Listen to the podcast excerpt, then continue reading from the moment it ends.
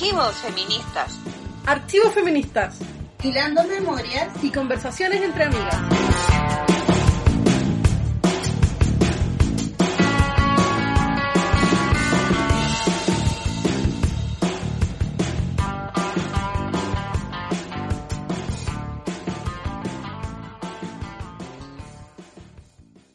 Hola, les damos la bienvenida a un nuevo capítulo de Archivos Feministas. Estamos muy contentas de este nuevo inicio en este mes de agosto, que además es el mes en que cumplimos dos años. Empezamos en agosto del 2020, así que estamos muy contentas de celebración con un capítulo especial. Pero antes de continuar contando sobre esto, quiero saludar a mi compañera radial y de vida y de muchas cosas más, Panchiva Barrientos. ¿Cómo estás, Panchiva? Hola Mari, bien y tú, qué gusto poder saludarte en un nuevo Archivos Feministas y celebrar juntas que iniciamos este tercer año de Aventura Radial. Y qué mejor manera de hacer eso que hacerlo con un capítulo especial, ¿no? Además estamos en un tiempo urgente, emocionante. Mari, cuéntanos un poco sobre este capítulo especial. ¿Qué va a pasar hoy en Archivos Feministas? Sí, hoy día tenemos un capítulo especial por varias cosas, ¿no? Una es porque estuvimos en un receso por vacaciones de invierno que fue un poco más extenso en realidad, pero ya ahora volvemos a Archivos Feministas y volvemos, como dice Panchiva, en un tiempo complejo, ¿no? algo de lo que siempre hablamos son de las temporalidades y es innegable que hoy día en Chile estamos en un momento en que el proceso constituyente y la proximidad del plebiscito en que vamos a decidir si aprobar o rechazar la propuesta de nueva constitución viene ya muy cerca. Eso va a ser el 4 de septiembre. Así que obviamente que todo este proceso está cruzando nuestros pensamientos, nuestros corazones, nuestras conversaciones y también en lo que estamos trabajando y sin duda que también cruza a nuestros archivos feministas este capítulo especial va a tener redoble de tambores, no solo una entrevista, sino que esta vez tendremos dos entrevistas como una manera de ampliar y de profundizar nuestras conversaciones. En realidad son tres entrevistadas. Primero van a escuchar una conversación súper interesante con Cristina Dorador, que fue parte del proceso constituyente. Con ella vamos a hablar sobre lo que fue el proceso, sobre el momento actual y también sobre algunos de los artículos y, propuestas que vienen de cambio y de transformación, especialmente en materia de cómo entendemos los conocimientos y cómo eso se puede democratizar. Ay, Mari, déjame presentar a mí la segunda entrevista, por favor. Vamos a conversar con Tania Medalla y Ana López. Ustedes ya han escuchado esas voces en archivos feministas, las recordarán de Viajes en el Tiempo y también de Viajes por el Archivo en distintas temporadas. Y vamos a estar conversando sobre el colectivo Cueca Sola, sobre la necesidad de seguir pensando en la memoria, sobre historia en Chile y sobre el proceso constituyente también, porque es inevitable y nos atraviesa desde tantas maneras distintas que está quizás colándose en todas nuestras conversaciones más cotidianas y también de trabajo, como decía la Mari, ¿cierto? Y dentro de las sorpresas especiales, quienes nos siguen en redes sociales habrán visto que invitamos a que nos compartieran su, su artículo preferido de la propuesta de constitución. Quedamos sorprendidas y emocionadas con todos los artículos que nos llegaron, con la emoción que se expresa en cada una de las voces Así que primero agradecer profundamente a todas las amigas y amigues que nos apoyaron en esta aventura de ir leyendo con voces múltiples y plurales esta nueva propuesta de constitución. Así que a lo largo de esta nueva edición de Archivos Feministas irán escuchando muchos de los artículos que constituyen la propuesta de nueva constitución que se está conversando en Chile. Mari, vamos a escuchar el primer grupo de artículos y antes de partir, sí, le vamos a decir a todas las personas que nos mandaron sus audios que si no escuchan su artículo en este capítulo de Archivos Feministas, no se preocupen, porque en el próximo capítulo, que va a salir antes del plebiscito, el sábado 3 de septiembre, van a salir otros artículos distintos. Así que vamos a estar compartiendo esta semana y el próximo capítulo una revisión feminista, amorosa y llena de alegría de los artículos favoritos de nuestros oyentes.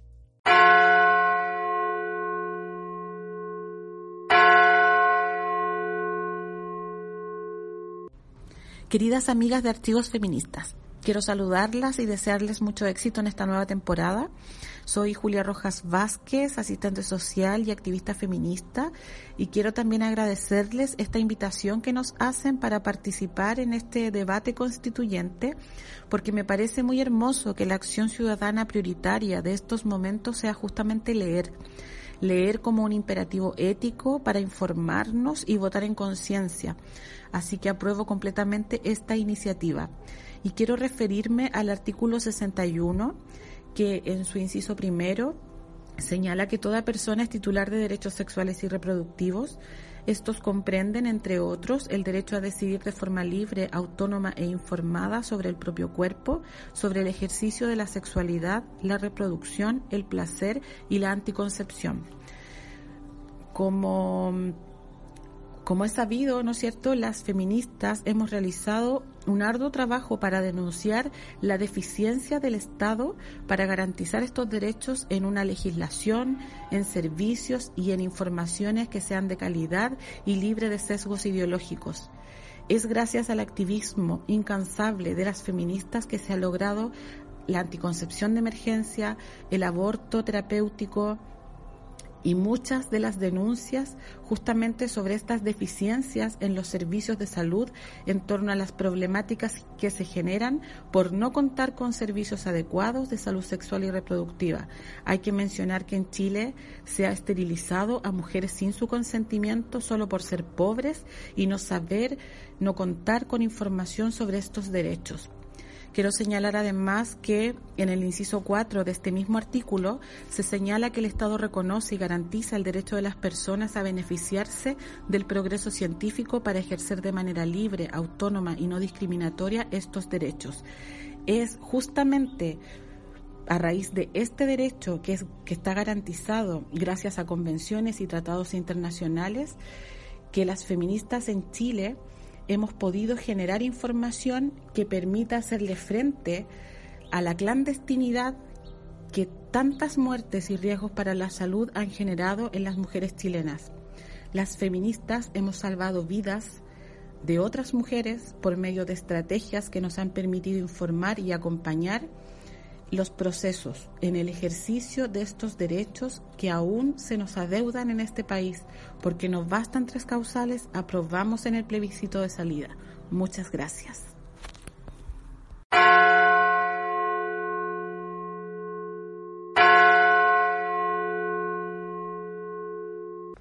Hola archivos feministas, mi nombre es Carolina González y he escogido el artículo 27 sobre el derecho a una vida libre de violencia de género porque, eh, entre otras cosas, es un artículo que desnaturaliza los estereotipos de género y la violencia de género y también obliga a que el Estado adopte medidas para erradicar la violencia de género y los patrones socioculturales que la hacen posible. Además, es un artículo que se vincula con, otros artículos, eh, por ejemplo, con los que tienen que ver con la educación, y eso me parece también una mirada amplia sobre este asunto. Leo. Artículo 27, numeral 1 todas las mujeres, las niñas, las adolescentes y las personas de las diversidades y disidencias sexuales y de género tienen derecho a una vida libre de violencia de género en todas sus manifestaciones, tanto en el ámbito público como en el privado, sea que provenga de particulares, instituciones o agentes del Estado. 2. El Estado deberá adoptar las medidas necesarias para erradicar todo tipo de violencia de género y los patrones socioculturales que la posibilitan, actuando con la debida diligencia para prevenirla, investigarla y sancionarla, así como brindar atención, protección y reparación integral a las víctimas, considerando especialmente las situaciones de vulnerabilidad en que puedan hallarse.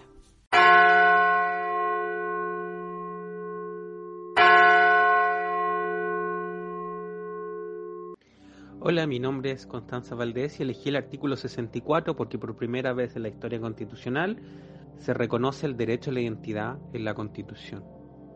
Artículo 64. 1. Toda persona tiene derecho al libre desarrollo y pleno reconocimiento de su identidad en todas sus dimensiones y manifestaciones, incluyendo las características sexuales, identidades y expresiones de género, nombre y orientaciones sexoafectivas. 2. El Estado garantiza su ejercicio a través de leyes, acciones afirmativas y procedimientos.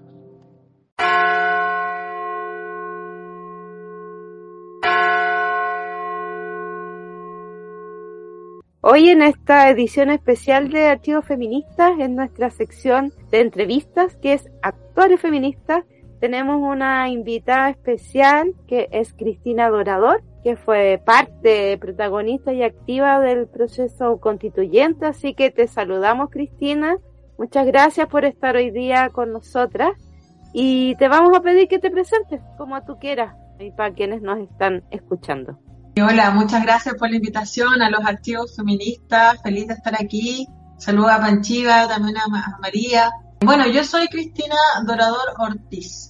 Soy mm, de Antofagasta, soy bióloga, esa es mi profesión. Y luego eh, me especialicé en ciencias, así que soy científica y trabajo con microorganismos, con bacterias, arqueas todo lo que no se ve, digamos, la vida invisible.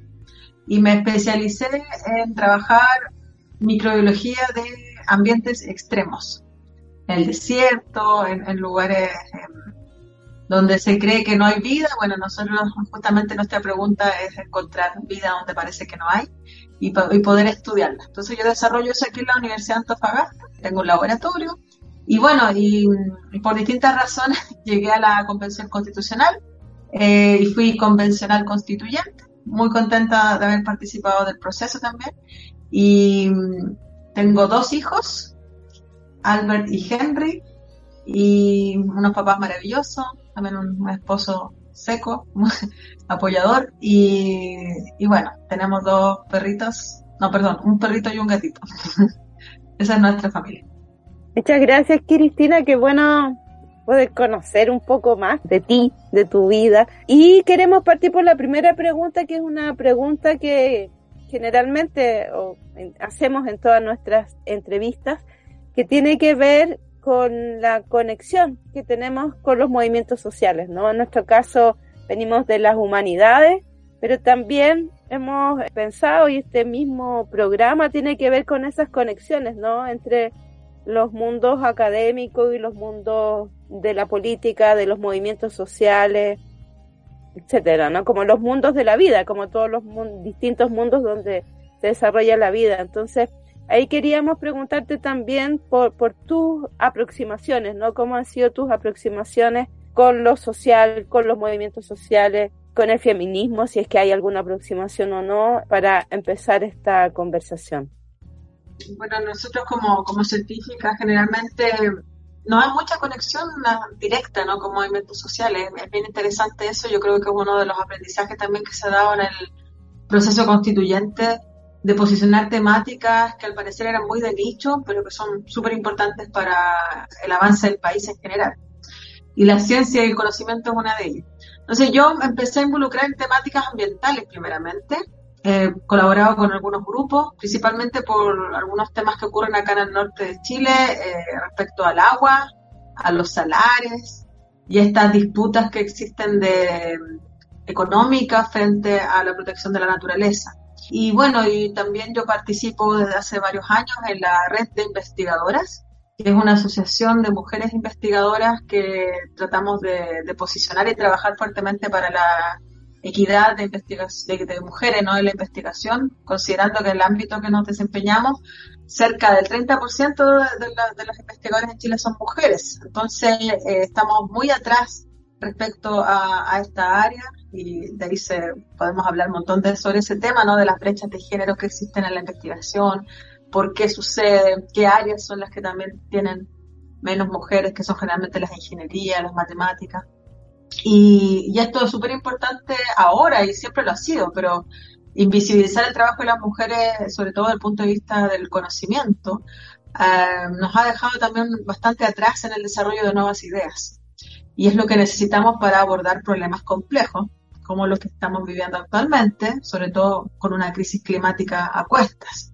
Entonces, el, feminismo yo lo he vivido en, primera persona desde la investigación, siendo mujer en región, tratando de hacer la mejor investigación posible y también en el tiempo poder optar a estar en algunas posiciones que nos han permitido también trabajar sobre este tema. Yo fui parte del consejo de CONICIT, que es la Comisión Nacional Científica y Tecnológica, que ahora se llama ANIT. Nosotros ayudamos a la transición cuando se creó el Ministerio de Ciencia y desde ahí sentamos las bases y colaboramos con las políticas de género que actualmente tiene el Ministerio. Bueno, también yo he trabajado en, organizaciones que fomentan la investigación en Chile, Más Ciencia para Chile, y también eh, soy parte de Modatima, el movimiento de defensa de las aguas y los territorios, eh, bueno, principalmente por este enfoque ambiental que tenemos desde la investigación y la protección de las aguas. Y bueno, en la convención eh, fui parte de los movimientos sociales constituyentes, que seguimos organizados ahora en esta última etapa del, trabajar juntos para la prueba, hicimos un comando, eh, y también yo fui electa por un movimiento, también el Movimiento Independientes del Norte, que es un movimiento que nace de los cabildos del 2019 aquí en Antofagasta, para poder optar, ¿cierto?, algún, algún cargo de convencional que logramos, digamos, ese, ese anhelo y poder posicionar las temáticas del norte sobre todo. Cristina, qué interesante ese recorrido, un montón de cosas diferentes que se cruzan y que nos hacen pensar también en, algo que siempre nos, nos persigue como feministas, ¿no? Esta diferencia entre los movimientos sociales, los espacios académicos, los espacios de las políticas. Eh, digamos, políticas más tradicionales, pero que ahora están completamente estalladas en este nuevo mundo que estamos viviendo con todo lo que ha pasado con la convención y con la propuesta de nueva constitución. Queríamos preguntarte un poco sobre ese lugar. Em, me quedó dando vueltas esto de, de los mundos invisibles, de la vida invisible que tú decías. Bueno, para muchos de nosotros aun cuando este proceso ha sido súper transparente y hemos podido ver hasta cómo votaron las personas en distintas instancias con nombre, también es un misterio en parte, ¿no? Porque pasan muchas cosas y porque hay, bueno, también hay mucha información que está ahí metiéndose a propósito para que siga siendo algo más lejano, ¿no? Como generar una distancia entre los convencionales y las personas. Queremos saber eh, cómo fue participar de ese proceso. Bueno, me imagino que debe ser súper emocionante, también súper cansador, pero también súper interesante, ¿no? ¿Puedes contarnos un poco más sobre esa experiencia específica de ser parte de la convención, de escribir, de imaginar otros mundos posibles y llevar discusiones que tienen que ver con esto, ¿no? De los espacios que a veces desde el centro se vuelven poco visibles, de, de las formas en que conversamos entre todos para poder imaginar un mundo mucho más grande en el que quepan muchas más personas y en el que podamos vivir más dignamente. Sí, una, una gran pregunta. En realidad yo tuve una experiencia muy intensa en la convención. Yo creo que todas, todos quienes fuimos parte de la convención la tuvimos. Era una vorágine, pero imparable, porque el trabajo, la magnitud del trabajo es enorme.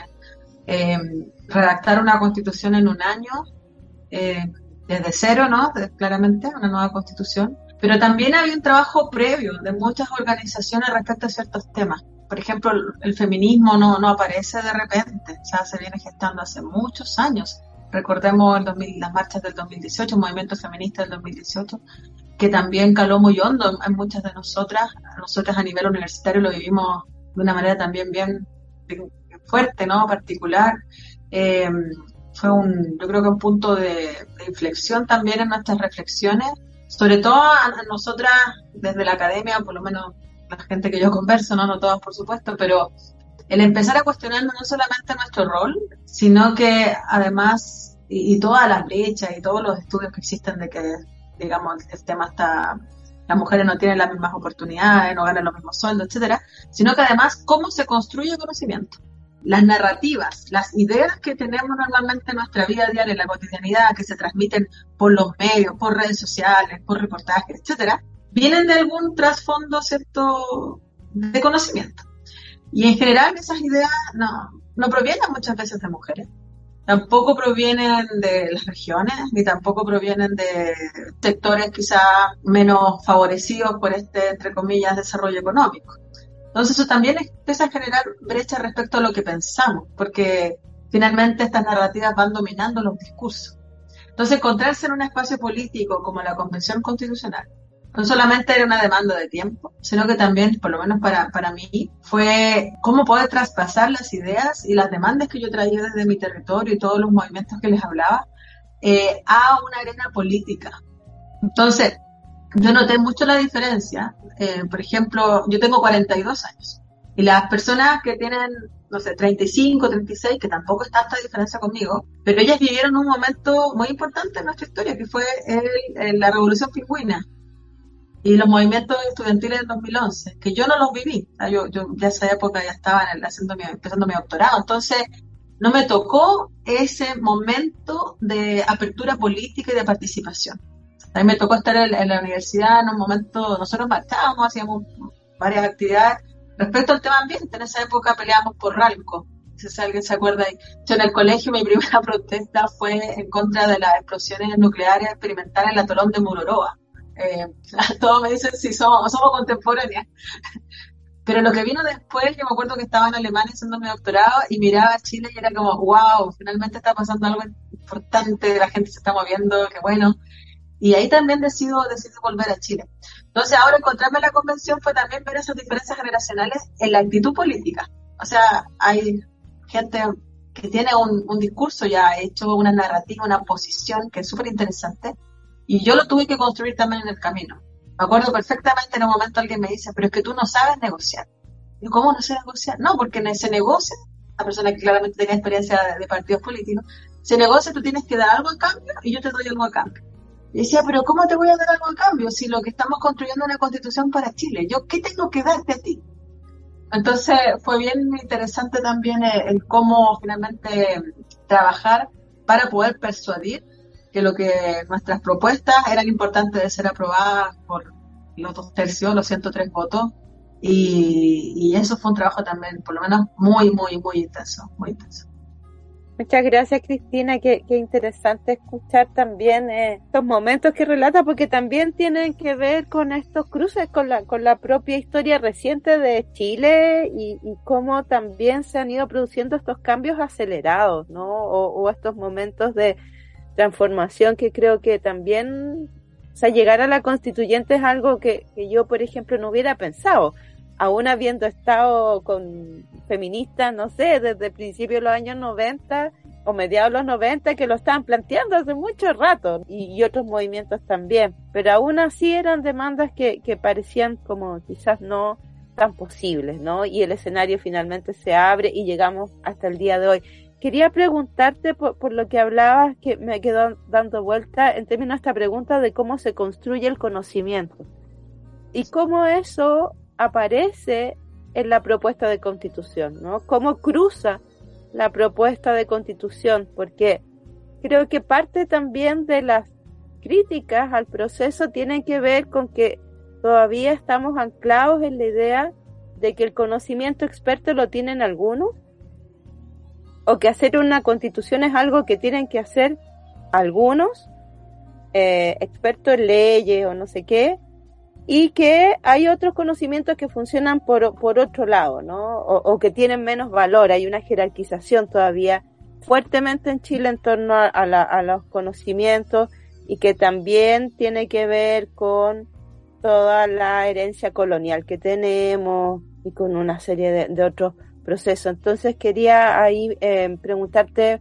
por eso, ¿no? ¿Cómo se instala esta idea de eh, una construcción de conocimientos más amplia para ir saliendo también de estas brechas enormes que tenemos por el centralismo y por una serie de otros procesos que se han dado en el país históricamente y cómo eso se plasma en esta propuesta de constitución? Bueno, voy a partir primero con la idea de que, está instalada en, el texto de nueva constitución. Si uno lee el texto completo, se da cuenta que está impregnada de, temáticas novedosas, ¿no? que le dan, yo creo, un respiro, un aire nuevo a nuestra política en general y a, nuestra forma de pensar el país, ya que se establezca, ¿cierto?, una, un Estado paritario, ¿no? que también se incorpore eh, la igualdad sustantiva como un principio, ¿no? Donde, donde nadie se queda atrás y eso es reconocer, es reconocer las diferencias. Reconocer las diferencias y reconocer también que no vamos a llegar nunca a una igualdad si es que no reconocemos justamente las brechas que existen. Y todo eso conlleva un, a conocimiento. Todo eso es información. Uno no puede reconocer al otro si es que no lo conoce. Y si es que el otro, en su diferencia, tampoco se reconoce a sí mismo. Y lo que hemos estado viendo en estas últimas décadas principalmente es eso, es una un re reconocimiento de quiénes somos por distintos motivos. Nosotras nos reconocemos como feministas, que probablemente hace unos años atrás no nos reconocíamos como tales. Eh, a mí por lo menos no, me costó tanto, pero yo sé que a colegas les costó mucho llamarse ingenieras, no ingeniero. Entonces son temas que, que han estado avanzando. Entonces, nosotros lo que vivimos en la convención fue un encuentro de diversidades que se reconocían como tales. Y fue el primer paso de justicia, ¿no? que esté aquí en la constitución reconocida esa diversidad. Y luego de reconocerse en diversidad también hay que reconocer cómo uno piensa y elabora sus ideas, porque tenemos contextos culturales diferentes. Y ahí el aporte de los pueblos originarios fue muy importante, porque eh, ya está también reconocido los conocimientos y la forma del patrimonio cultural que tienen los pueblos originarios, además de su reconocimiento per se como naciones, ¿no? Eh, pero también cuando comenzamos a, a conversar, uno de los temas que a mí también me llamó mucho la atención al comienzo de la convención fue que las discusiones eran el cómo debería ser o cómo debería estar escrita la nueva constitución. Y se hablaba de minimalista o maximalista. Entonces, claro, yo como me dedico a la investigación me puse a investigar y llegué al paper, que como hace muchas décadas atrás, que a alguien se le ocurrió que, no, que para, para que un Estado funcionara mejor tiene que ser de esta forma, de esta forma. Y en realidad es, ¿por qué tenemos que basarnos en una teoría antigua, que está bien, puede ser parte del conocimiento del derecho, perfecto, pero ahora no estamos en un ámbito académico para discutir con qué paper o no, no, no nos basamos para construir una nueva constitución que es que es la construcción justamente esa es su gracia, es de abajo hacia arriba, no es de arriba hacia abajo. O sea, acá no, no, no. Y, eso también fue un tema de, jerarquía, ¿no? De, de, discurso para poder posicionar. En un momento recuerdo eh, eso, justamente esa idea previa de, que la constitución tenía que ser minimalista y no muy larga, muy, muy sencilla, evitaba el reconocimiento. Porque bastaba con decir somos todos seres humanos. Ya, pero si no está escrito, no, ¿dónde estoy yo ahí? Que yo me reconozco distinta. Por ejemplo, las diversidades. Diversidades sexuales, diversidad de género. Si no está escrito, no nos reconocemos. Y, eso pasó con, múltiples temáticas. Entonces, finalmente, tuvimos no solamente que, tener todas estas murallas detrás de... Sabemos, el, el, tema comunicacional fue muy duro, ¿no? El tema de trabajar. Nosotros recibimos muchísima violencia durante el proceso y ahora también. Pero además tuvimos que echar abajo todos estos preceptos intelectuales que venían desde antes para poder establecer lo cómo tenía que ser la constitución. Entonces, lo que se hizo finalmente en todo el proceso constituyente fue un ejercicio de justicia de saberes. Lo que tú sabes, lo que tú, como tú ves el, entorno, el ambiente la propuesta es igual de válida que la que presenta el doctor en derecho o el, o qué sé yo, el experto internacional. Entonces, eso también, por eso me gustó mucho el otro día alguien que, planteó que esta nueva constitución era pluriclasista, porque finalmente también fue eso. Fue un encuentro de múltiples visiones, pero también de orígenes y, estructuras distintas.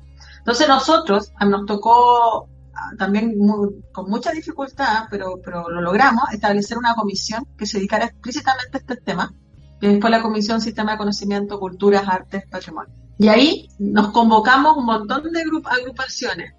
La Red de Filósofas Feministas, eh, la Agrupación de Artes y Humanidades, la Asociación Nacional de Investigadores de Posgrado, eh, sin fin de, muchas agrupaciones de investigadoras y confluimos en posicionar a los conocimientos, a los sistemas de conocimiento. Y esto incorpora a las artes, las humanidades, la ciencia, la tecnología, la innovación y también los saberes locales y los saberes de los pueblos originarios. Entonces ahora, la base, que es un derecho fundamental, que internacionalmente está en la Declaración Universal de, los Derechos Humanos como el derecho a la ciencia. Nosotros aquí lo planteamos como el derecho a los conocimientos. Entonces, nadie está sobre el otro respecto a lo que sabe o lo que conoce o cómo genera conocimiento. Y ese tema es clave para enfrentar los desafíos del futuro. Porque si estamos bajo una sola matriz de pensamiento, que es normalmente la occidental, que son hombres blancos, nos damos vuelta las mismas ideas todo el tiempo. Y cuando eso lo, movemos a Chile, es peor aún. Centralista, de tres colegios, de dos universidades, con suerte, y de los mismos apellidos. Entonces, ¿cómo bajamos todas esas barreras y damos un paso hacia la igualdad? Desde los saberes también. Entonces, por eso es, muy interesante este avance y, por eso hablamos también de justicia epistémica. Acá ha sido un ejercicio de justicia muy, muy fuerte eh, y eso se ve, se ve logrado en, los artículos que vemos en la nueva constitución. O sea, sin haber bajado esas barreras, hubiese sido muy difícil tener, por ejemplo, los artículos de, mujeres, el, los cuidados, el trabajo no el que se reconoce el trabajo no remunerado, la constitución ecológica, etcétera. Porque claramente no venían de una perspectiva clásica.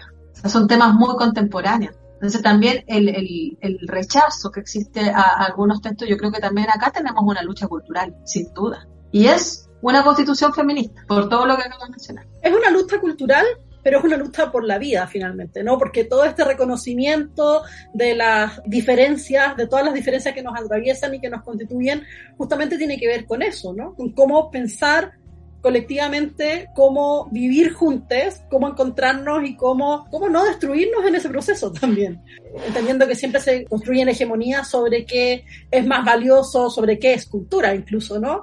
Hemos tenido esas discusiones durante muchísimo tiempo, pero también en términos de, bueno, cuáles son las vidas que valen, cuáles son las historias que se cuentan, cuáles son eh, los recorridos que son significativos y, como tú decías, Cristina, cuáles son las personas que, que pueden hablar ahí yo creo que hay una pregunta que, que tiene que ver quizás con este ejercicio que hemos venido haciendo nosotros en Archivos Feministas para este capítulo, que tiene que ver con invitar a distintas personas a contarnos sobre su artículo favorito. Y nos han llegado un montón. Artículos que nosotros sabíamos que iban a llegar, artículos que quizás nosotras pensamos elegir como nuestro propio artículo favorito, pero también artículos que logran conmover y movilizar a distintas personas desde distintos lugares y cuando nos llegan grabados en audio y nos cuentan por qué los eligieron, o ni siquiera nos cuentan, solamente nos dicen, hola, me llamo tanto, elegí este artículo, también nos conmueven a nosotras. Y ahí hay una cuestión con el contenido de la propuesta de nueva constitución que nos parece sumamente necesario a la hora de pensar, porque la, gran apuesta del retraso también es como, ay, la gente no la va a leer, la gente no la va a entender, y la gente no solamente está leyendo, sino que además está conmoviendo a partir de eso que se lee. ¿Cómo piensas tú lo que, bueno, nos adelantabas un poco, ¿no? Lo que, lo que se consiguió en el texto en términos de contenido, si quieres nos puedes contar cuál es tu artículo favorito, puedes elegir más de uno porque la conoces mucho mejor, ahí tú tienes tu copia con, con, banderitas y todo. ¿Cómo fue pensar en ese proceso de escritura, de, de diálogo? Cuéntanos un poco más sobre, sobre el contenido de, de este texto que, que nos está moviendo tanto ahora cuando todo el trabajo que hicimos en la convención fue organizado en comisiones, ¿no? Eh, fue muy participativo, eh, tuvimos propuestas de normas populares, también de los convencionales que traíamos demandas de nuestros territorios, organizaciones, también de los pueblos originarios. Y claro, hay algunas normas, sobre todo las populares o las de pueblos originarios, digamos, no estaban escritas en ningún caso en un, idioma jurídico, técnico, ¿no? Entonces eso también eh, incorpora las distintas visiones que tiene la gente sobre lo, que, necesita para, para vivir bien, ¿no? Para dejar atrás la precariedad de la vida que, nos ha generado ¿cierto? este sistema neoliberal y la constitución del 80 como bandera. En ese sentido, yo quiero tomar lo que tú dices, efectivamente, estas visiones de, son colectivas y ese es el gran paso. Acá hablamos de solidaridad como principio, hablamos de cooperación, de, de reconocimiento de la diversidad, y, justamente en contra de la extinción, porque los futuros son muy complejos eh, con la crisis climática y las ideas que sustentan esto de distintas formas también, eh, por lo menos me sirvió mucho ser microbióloga, porque las bacterias son bien interesantes como, como modelo, ¿no? Eh, porque todas viven en comunidad, o sea, desde partida toda la naturaleza está interconectada y eso también se demuestra en el artículo 1, vivimos en una relación indisoluble con la naturaleza y eso es muy hermoso, si uno lo piensa como pura poesía. Algunos se ríen y dicen, ah, escribían poesía y no escribía de forma jurídica. Pero bueno, ese es parte también de los sistemas de conocimiento. Entonces, eh, a mí, eh, uno de los artículos que más me gusta em, es uno que nace de organizaciones sociales de aquí de, la región, tanto de Antofagasta como de Calama, debido a que tenemos en la región, eh, no tenemos cifras oficiales, pero acá hay una alta prevalencia de personas con autismo. Y, también en otras regiones eh, eh, empezamos a crear como y a, agruparnos ¿no? distintas colectivas en, en, torno a esta temática. Y, claro, y, la, y, la, terminología se abre, o sea, ya no solo pensar en el, en el autismo, que aparte es una condición muy eh, poco conocida, hay poco, poco, se sabe poco, hay poca comprensión también de la, de la sociedad, hay, en las regiones es terrible, no hay tratamiento, hay muy pocos, muy pocas terapias, etcétera, es muy, muy complejo.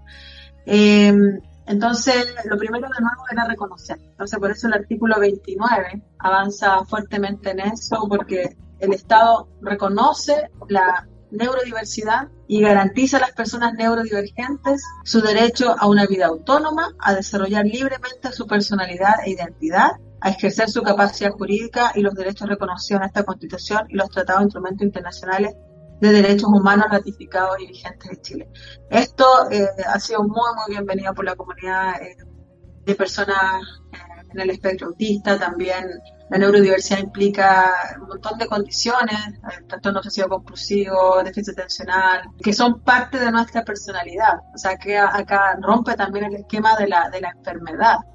Eh, y, de, y, de, la discapacidad, porque hay personas que, que, no se consideran con discapacidad, otras que quizás sí, pero que esté la posibilidad de reconocerse como uno es, en su diversidad. Y esa diversidad también es clave para la generación de conocimiento distinto. O sea, porque en una sala de clases, si tenemos alguna, algún estudiante con autismo, eh, no lo vamos a aislar porque simplemente no, no se adapta a la forma que yo estoy enseñando, sino que es al revés. ¿Cuál es el desafío que tenemos que tener como sociedad y como grupo humano para poder incorporar? Y, no, y cuando uno dice inclusión es porque existe la exclusión. Entonces es un desafío mayúsculo. Eh, y por lo mismo que esté reconocida la Constitución es un tremendo, tremendo avance de justicia no nos habían leído todavía el artículo 29, ¿cierto, Mati? Así que tenemos ahí uno nuevo incorporado a este gran catálogo colectivo de artículos favoritos o artículos destacados. Em, queríamos preguntarte también por la campaña que han estado haciendo los convencionales en terreno. Algo nos decías tú que había sido muy agotador y eh, no me acuerdo bien la palabra, pero vamos a usar extrema, la experiencia de la convención eh, y imagino que esa misma sensación se mantiene un poco ahora, ¿o no? Atravesada por otros, por otros afectos y por otras emociones que deben ser tremendas también, pero esto de moverse, de encontrarse, de estar un día en un lugar, el otro día en otro, o más bien, en la mañana en un lugar y en la tarde en otro. Cuéntanos cómo ha sido, eh, qué es lo que has visto tú también eh, al encontrarte con la gente para conversar sobre sobre el plebiscito y cómo nos podemos imaginar esa experiencia nosotros acá desde, desde los lugares en los que estamos. Bueno, eh, nosotros terminamos nuestro trabajo constituyente el 4 de julio. Ahí se acabó el órgano convencional. Yo el 5 de julio, el día siguiente, ya volví formalmente a, a trabajar a la universidad haciendo un poco de teletrabajo también por el cansancio y, todo lo que hay que incorporar. Estuve prácticamente dos años fuera, tanto por la pandemia como después con el proceso, entonces retomar todo igual toma, toma su tiempo. Y en realidad no pudimos descansar mucho porque mm, había que trabajar fuertemente en dar a conocer los contenidos de la nueva constitución. Entonces hemos, nos hemos desplegado territorialmente con movimientos sociales, estamos en todo el país haciendo una campaña de puro corazón, porque la cuenta se llama Apruebo Corazón, eh, para quienes quieren también informarse o bajar material, aprueba, aprueba nuevaconstitución.cl. También tenemos nuestro honrado y, mención honrosa minuto en la franja electoral. Un minuto nos dieron, pero ahí estamos dándolo todo para, para informar a la ciudadanía y desplazándonos, pues, sobre todo, porque el centralismo no solamente se vive desde Santiago a las regiones, sino que dentro de las regiones también. Las capitales regionales concentran la información, el material. Por ejemplo, cuando se empieza a distribuir la nueva constitución, el texto costó un poquito que llegara a las otras localidades, estaba más bien aquí en Santo Fagasta.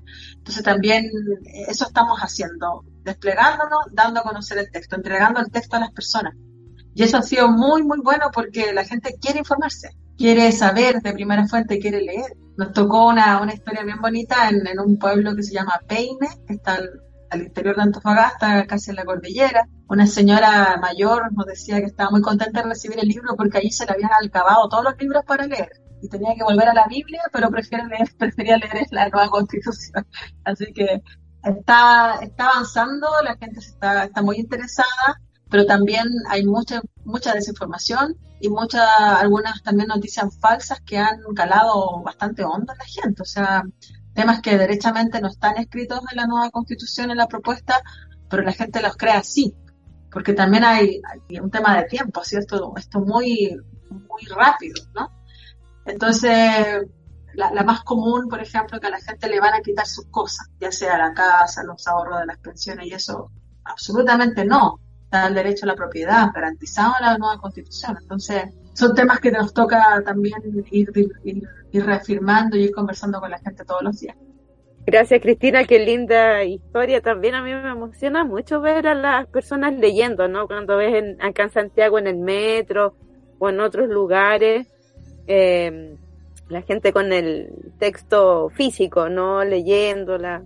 Yo misma se la pasé a mi papá, a una tía, como que también ahí hay una, una circulación del texto que me parece muy bonita, muy y muy interesante.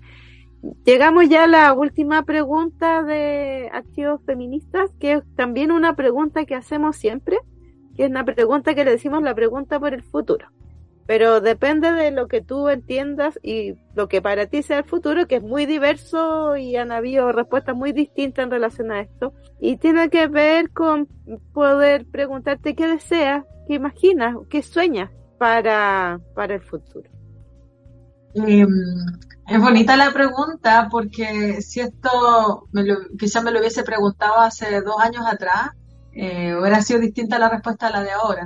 Eh, sobre todo a puertas de esta, de esta nueva, de esta elección que tenemos tan cerca. Muchos de esos sueños están plasmados aquí en el texto de nueva constitución. El avanzar hacia una, estoy hablando del punto de vista de, lo que a nosotros nos afectaba poder desarrollarnos. A mí, por ejemplo, me frustra mucho eh, la posición en que estoy, que no todos los estudiantes tengan las mismas oportunidades. Tener, sobre todo estudiantes, mujeres, hombres, pero brillantes, eh, que les ha costado mucho llegar a donde están a la universidad, pero después no pueden seguir por múltiples razones, principalmente económicas o de cuidado. Entonces, que ahora eso sí pueda ser posible, a mí me, emociona también.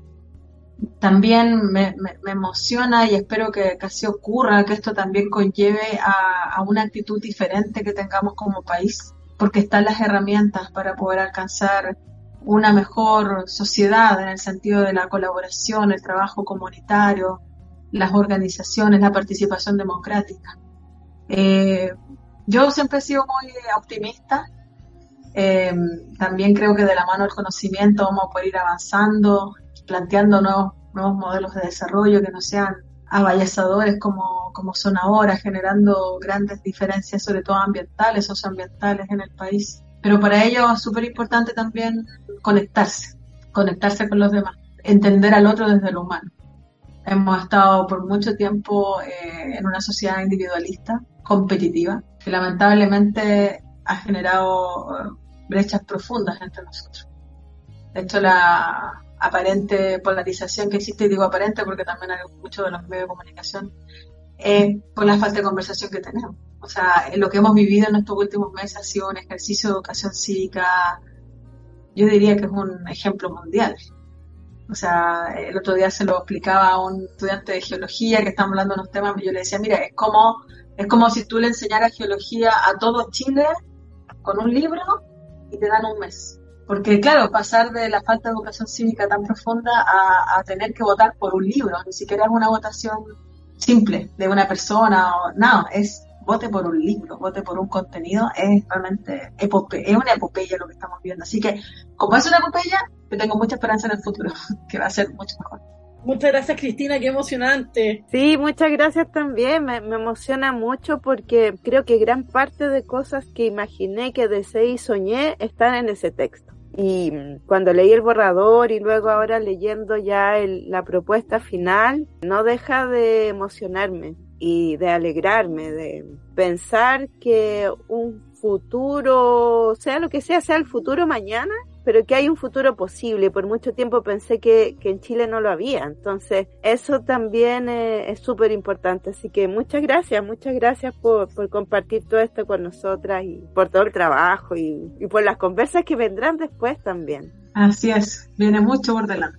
Sí, todas esas palabras, ¿no? Que quedaban fuera del mundo, finalmente. O sea, todas las posibilidades de nombrarse que estaban fuera del mundo, todas las preocupaciones que eran preocupaciones de distintas personas que estaban fuera del mundo. Por eso me gustó tanto cuando partiste hablando de esto de lo invisible, ¿no? Que parecían invisibles o que se volvían invisibles para, para el Estado o para un montón de personas que no estaban dispuestas a pensar en eso o que no les parecía siquiera que había que pensarlo. Eh, y ahora está ahí, ¿no? Son palabras que están ahí para que pensemos juntos, pues para que, para que vivamos juntos en torno a, a palabras nuevas. Eso es muy bonito.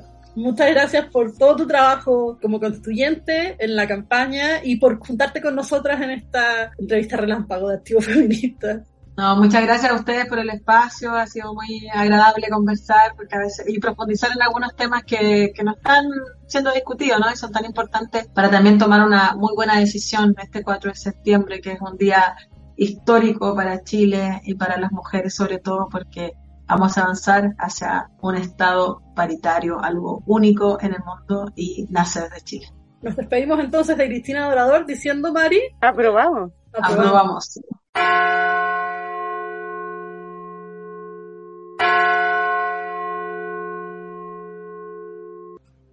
Hola, soy Mónica y voy a leer el artículo 68. Toda persona tiene derecho a una muerte digna. La Constitución asegura el derecho de las personas a tomar decisiones libres e informadas sobre sus cuidados y tratamientos al final de su vida. El Estado garantiza el acceso a los cuidados paliativos a todas las personas portadoras de enfermedades crónicas avanzadas, progresivas y limitantes de la vida, en especial a grupos vulnerables y en riesgo social. La ley regulará las condiciones para garantizar el ejercicio de este derecho, incluyendo el acceso a la información y el acompañamiento adecuado.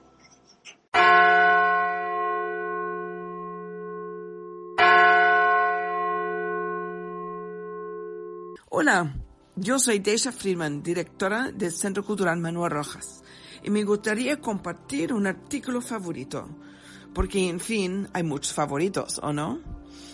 Artículo 91, que dice, Toda persona tiene derecho al ocio, al descanso y a disfrutar el tiempo libre. Lo elijo porque es tan simple, pero tan, tan importante. Por eso, todas, todas y todos, este 4 de, de septiembre vamos a votar a prueba.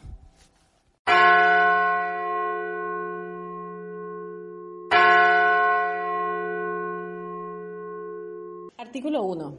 Chile es un Estado social y democrático de derecho. Es plurinacional, intercultural, regional y ecológico. Se constituye como una república solidaria. Su democracia es inclusiva y paritaria. Reconoce como valores intrínsecos e irrenunciables la dignidad, la libertad, la igualdad sustantiva de los seres humanos y su relación indisoluble con la naturaleza.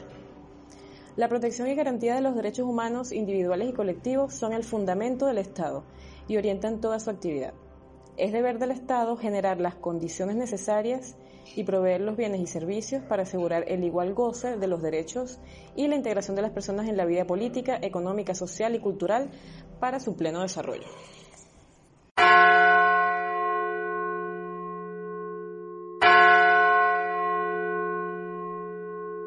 Llegamos a actores feministas. Ya escuchamos eso este capítulo, pero hoy es un capítulo especial, así que tenemos doble entrevista, tal como les habíamos explicado al principio del programa. En esta segunda entrevista estamos con dos amigas a las que queremos un montón y con las que queríamos compartir hace rato. Sus voces ya las han escuchado en distintas secciones del programa.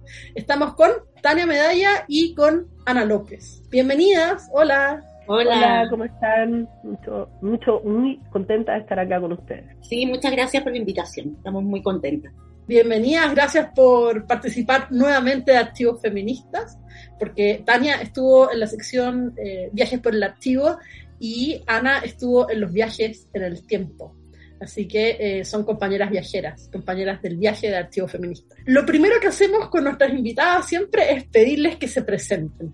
Así que, Tania, Ana, no sé quién quiere ir primero, por favor, preséntense y cuéntenle a nuestros auditores quiénes son y lo que ustedes quieran compartir. Bueno, mi nombre es Tania Medalla, soy investigadora y docente en temas de memorias y representaciones de la memoria en prácticas artísticas y culturales. Trabajo principalmente en la línea que tiene que ver con prácticas de la imagen, prácticas del cuerpo, performance, danza, etc. Y soy activista del colectivo Cueca Sola, que es un colectivo que se dedica a activar por las memorias de mujeres disidencias de las víctimas de la dictadura reciente. Bueno, mi nombre es Ana López Díez, soy historiadora, también trabajo haciendo docencia, que es algo que me gusta mucho, me encanta hacer cosas. Investigadora también, vengo trabajando como bastante el tema de movimientos feministas como recientes participo de la red de historiadoras feministas y también del Colegio de Historiadoras e Historiadores. Y pucha, estoy hace como cerca de 15 o 20 años en el activismo feminista. Ahí nos hemos ido conociendo el último tiempo más con Tania también y hace poco tengo el súper agrado de, haberme integrado a, la colectiva Cueca Sola y la verdad es que también para mí es una gran felicidad porque también es como recuperar una partecita como de mi historia personal y también de, de un activismo que considero como súper importante. Muchas gracias a las dos por esta presentación y por estar con nosotras en Archivo Feminista. Estamos súper contentas, como decía Panchiva. Y queremos partir por la primera pregunta, que es como una de nuestras preguntas clásicas, que es cómo se acercaron a, o cómo fueron sus primeras aproximaciones a los feminismos y también cómo esas aproximaciones o esas trayectorias se cruzan hasta hoy, ¿no? Que, que muchas veces se han modificado, no, no es igual. Así que eso para partir y para iniciar esta, esta conversación. Siento que igual para mí el feminismo ha tenido como esto que decía eh, Mari, como varios momentos, ¿no?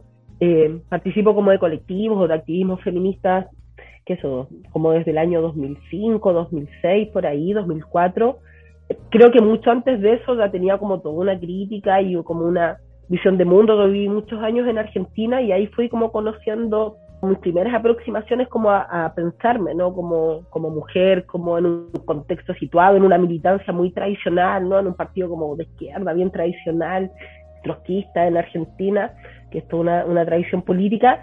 Pero ahí surgió como toda una reflexión, ¿no?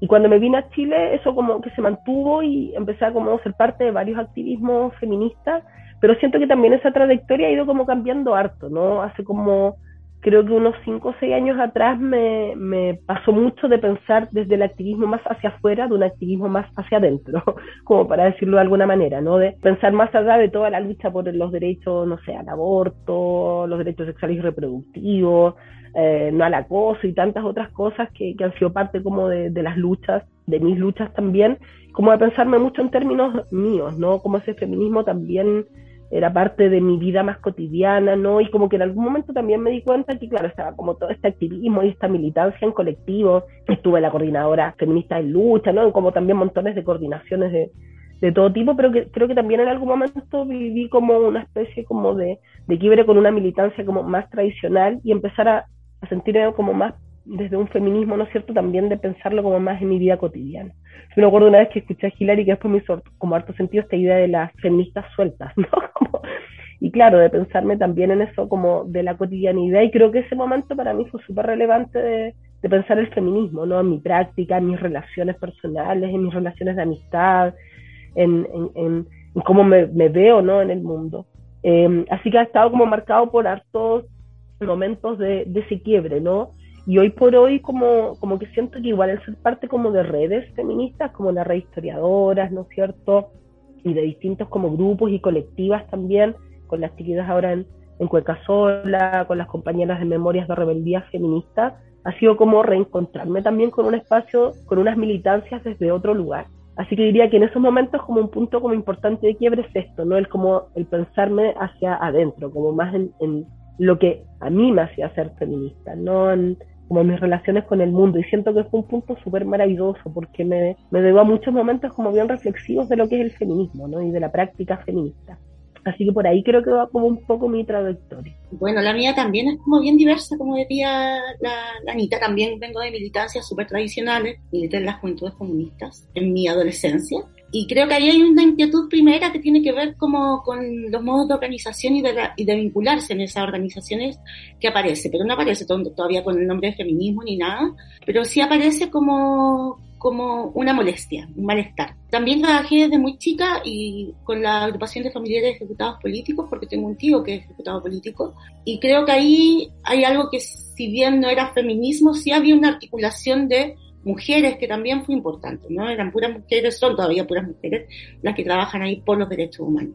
Después yo creo que un acercamiento ya como con más forma fue en la universidad a partir del vínculo que tenía con algunas profesoras. Estudié en la Facultad de Filosofía y Humanidad de la Universidad de Chile, particularmente ahí con la Kenia Azul, eh, la Olga Grau, me acuerdo que me invitaron a hacer el diplomado de género, pero también como desde la práctica estudiantil en algún momento fui como no teníamos centro de alumnos, teníamos como una asamblea representante, algo así, y éramos como las voceras, y justo en ese momento estaba la, la Lucía Bernici de Cana, la Marisa de Vice de Cana, entonces había como ahí eh, un conjunto de mujeres que estábamos como, eh, entre comillas, eh, discutiendo, ¿no? Y debatiendo y, y pensando el espacio de la facultad. Y digo entre comillas porque ahí también aparecía súper fuerte el patriarcado, ¿no? Porque finalmente los compañeros eran los que decidían un poco por nosotros y a espaldas nuestras, como al lado, ¿no? Sigan sus negociaciones y todo. Bueno, la gente que viene de esa facultad debe saber que ahí hay una tradición de eso. Y luego eh, hay como una inflexión personal súper como biográfica, súper fuerte, que tiene que ver con una situación como de violencia eh, de pareja, que, que en la que, de la que fui parte, no sé cómo decirlo, eh, pero que tiene que ver también con un cuestionamiento al mundo de derechos humanos, ¿no? Eh, el que en ese momento era mi pareja, era un hijo detenido desaparecido, y al parecer ahí como que todas estas otras violencias eh, se invisibilizaban, ¿no? Las violencias como machistas, ¿no? Eh, entonces eso fue como bien importante porque me obligó a mirarme, a asumir un lugar, a asumir una negociación y eso desembocó también luego en la militancia del colectivo Cacasola, donde nuevamente tuvimos que también ahí eh, tuvimos tensiones con, con el mundo de los derechos humanos, un mundo bastante conservador y, y de hecho tuvimos como le llamamos en el colectivo así como la inflexión feminista, de un momento en donde incluso se va gente del colectivo, ¿no? Eh, por esta eh, decisión eh, nuestra de denunciarnos desde, el feminismo, ¿no? con lo que significa eso, con todos los cuestionamientos, con la radicalidad que supone eso también para, para la vida y para entender las memorias, para criticar las épicas patriarcales y bueno, y ahí yo creo que tengo como una lucha como bien, bien importante hoy día que tiene que ver con desmontar también esas épicas patriarcales en el trabajo que, que realizo también desde eh, la investigación, el activismo y, y la docencia. Hoy son tremendas trayectorias y súper interesante también cómo se van cruzando los caminos, cómo uno va reconociendo ciertos lugares, ciertos nombres. Me dan muchas ganas de preguntarles si fueron compañeras de curso con la Mari o si fueron compañeras de la facultad, ¿no? Como en algún momento, eh, sí, mueven, mueven, sonríen, mueven la cabeza, dicen que sí, eh, porque hay gente que, nos está escuchando pero no nos ve, entonces a veces hacemos estos eh mini comentarios, ¿no? Como subtítulos. Una pregunta que que queríamos hacerles es sobre la cueca sola. Las dos están ahí trabajando, son parte del colectivo, sabemos que es un colectivo con mucha historia y queríamos que nos contaran un poco sobre eso, sobre cómo, cómo surgió, qué hacen ustedes ahí, eh, cómo se relaciona con las memorias, por qué es tan importante. Cuéntenos sobre la cueca sola, por favor. El colectivo surge como primero en algunas poquitas manifestaciones previas antes de ser colectiva el año 2013 en el contexto de las conmemoraciones de los 40 años, básicamente porque hay una compañera que está haciendo una película sobre los 40 años y dice necesito montar una escena en el Estadio Nacional en el contexto de las fondas y necesito un gesto como que rompa con eso. Y nosotros pensamos y dijimos, obvio, la cueca sola. Y convocamos, muy por redes, a bailar la cueca sola y eso se repitió como dos o tres veces y llegó bastante gente, bastantes familiares y, y no familiares también. Eso desembocó luego en el 2016 en la fundación del colectivo. El colectivo toma como la experiencia de la cueca sola, que no sé, igual voy a contar un poquito por si no se conoce, que esta danza eh, que fue creada por las, eh, por las mujeres del conjunto folclórico de la agrupación de familiares detenidos desaparecidos, que es danzada por primera vez en el año 1978 en el Teatro Copolicán para un 8 de marzo, y básicamente que lo que denuncia es la ausencia, no la desaparición forzada. Retomamos este recurso, pero bajo dos premisas como principales. Una era desprivatizar las memorias y por otro lado articular la denuncia eh, de la violencia de la represión dictatorial con la denuncia de la violencia de género. Y eso se ha ido complejizando y hoy día también utilizamos la cueca sola para denunciar múltiples tipos de violencia que se que se ejercen sobre los cuerpos disidentes en general, ¿no? Diríamos mujeres, eh, afrodescendientes, eh, clase, tratamos como de, dar cuenta de todas esas violencias, ¿no? Em, y, y, también hay una búsqueda, yo diría, eh, por dos otras cosas. Uno que tiene que ver como con democratizar los lenguajes de la cueca, es decir, la cueca la puede bailar cualquiera, con distintos lenguajes, y con un una trayectoria que hemos denominado del duelo al deseo, ¿no? Que es como de estas prácticas de duelo eh, de la mujer que solamente duele a su pareja desaparecida, porque más o menos es el relato inicial, ¿no? Aparece el deseo e irrumpe también eh, como una fuerza que permite imaginar el futuro desde el duelo, ojo, con el duelo, ¿no? Con eh, con el recuerdo, con la memoria. Y pienso que ahí ha sido súper importante para nosotros, para pensar ese tránsito, la figura de las yeguas del Apocalipsis, ¿no? Y de Pedro Lemebel, ¿cierto? Con Francisco Casas bailando la cueca sola en el año 1989, en una intervención que se llamó La Conquista de América, donde bailan la cueca sola con los torsos desnudos, a pies descalzos, sobre un mapa de América Latina que está poblado de, está con vidrios quebrados de botella de Coca-Cola, y donde ellos redoblan la pregunta por la ausencia, ¿no? No es solamente la ausencia de los desaparecidos de la dictadura, sino de los cuerpos también eh, eh, invisibilizados de las disidencias sexuales y además eh, de los muertos por SIDA, ¿no?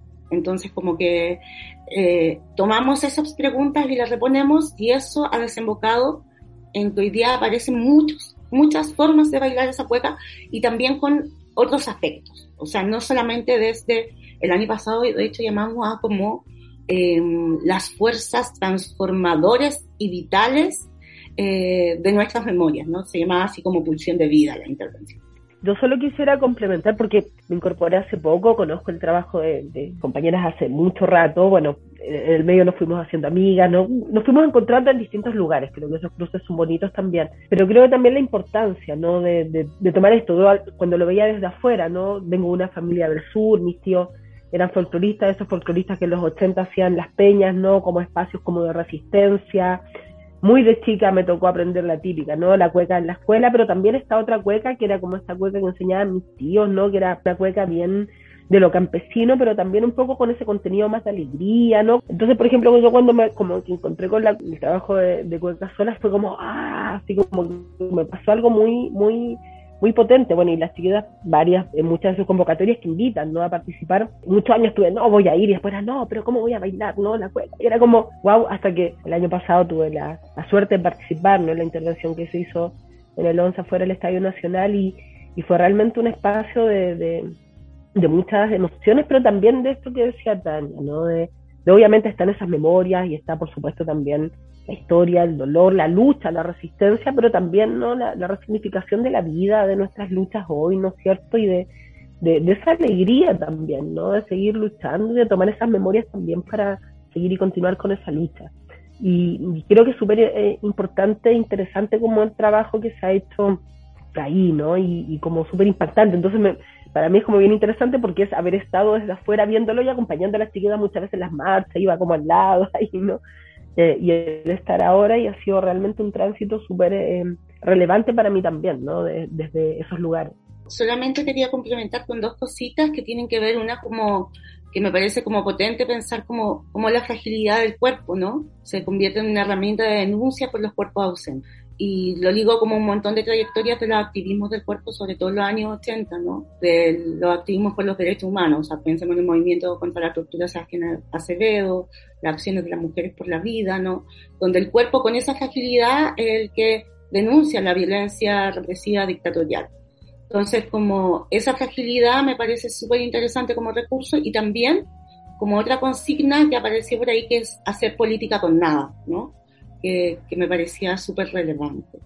Y lo último, que había algo en la cueca sola que era muy cerrado, como solamente la podían los bailar, bailar los familiares, las familiares, y se bailaba así, ¿no? Tenía Ah. una forma de bailar, ninguna otra.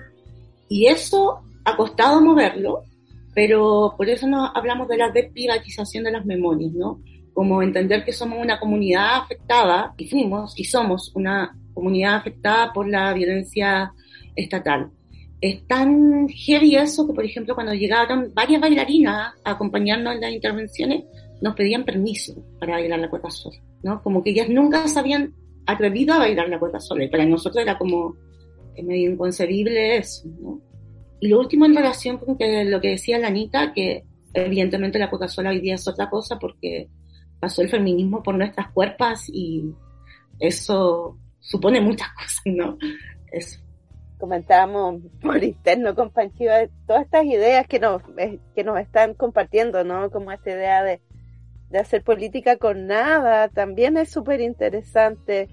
Y, y estos cruces, ¿no? Entre las luchas por la memoria, las luchas por feministas, esta como, como yo siento también o interpreto lo que dicen como una desacralización de alguna manera también de las luchas por la memoria, ¿no? Como, como de lugares y creo que muchas aprendimos como que esto es de esta manera, se conmemora de esta manera y no de esta otra, ¿no? Y creo que eso es muy potente. Entonces, y, y quería también eh, comentar, como antes de continuar, como, como la conversa, que, que yo creo que los, mis últimos dos 11 de septiembre, eh, sin pandemia, ¿no? Eh, o sea, el, último fue viendo al colectivo Cueca Sola, entre otros actos, pero el que más recuerdo fue ahí en la Plaza Constitución, que en ese momento eran cuarenta y tantas cuecas, ¿no? Y, y, y, que fue maravilloso. Esto que incluso se puede hacer largo, pero también es esa necesidad, ¿no? Como de, de ir eh, situándonos, de ocupar el espacio público. Y el año pasado, que fue mi primera salida como a algo político callejero, fue el 11 afuera del Estadio Nacional, donde también vi al colectivo Cueca Sola y, a otros colectivos que estuvieron ahí, ¿no? y que fue eh, muy potente después de, de, estos años. Entonces ahí es algo que me emociona harto, como de, de, estar hablando con ustedes, porque también se cruza con las propias biografías personales, ¿no? Como con estos momentos de, de ocupar, de, de, pensar la política, pero también de, de la potencia de ver ahí tantas amigas, ¿no? que, que, en distintos momentos siempre he visto varias amigas ahí bailando. Entonces, eso también es como esos cruces, ¿no? Estas posibilidades de comunidad desde el activismo. Y ahí quería preguntarles por eso, por, por estas, obviamente estamos ya muy cerca de septiembre, se acercan los 50 años de la conmemoración del golpe de Estado en Chile. Y estamos también en un contexto político súper particular, ¿no? Cruzado por el proceso constituyente, lo que fue el estallido, lo que fue la pandemia, etcétera. Entonces, quería eh, preguntarles cómo desde este cruce también de, distintas luchas de academia y calle también, ¿no? En el caso de ambas, de la vinculación con, con distintos movimientos sociales, ¿cómo ven este momento y cómo ven hoy día los trabajos por la memoria? Creo que es un momento súper desafiante, ¿no? Que está como cruzado por tantos temas, ¿no? O sea, efectivamente, por un lado, justo hoy estaba haciendo una clase sobre el estadio social y era como ver esos videos y emocionarme de nuevo, como viendo esos videos y recordar, ¿no? Lo que había sido estar como en la calle. Creo que fue un momento realmente de una intensidad muy fuerte.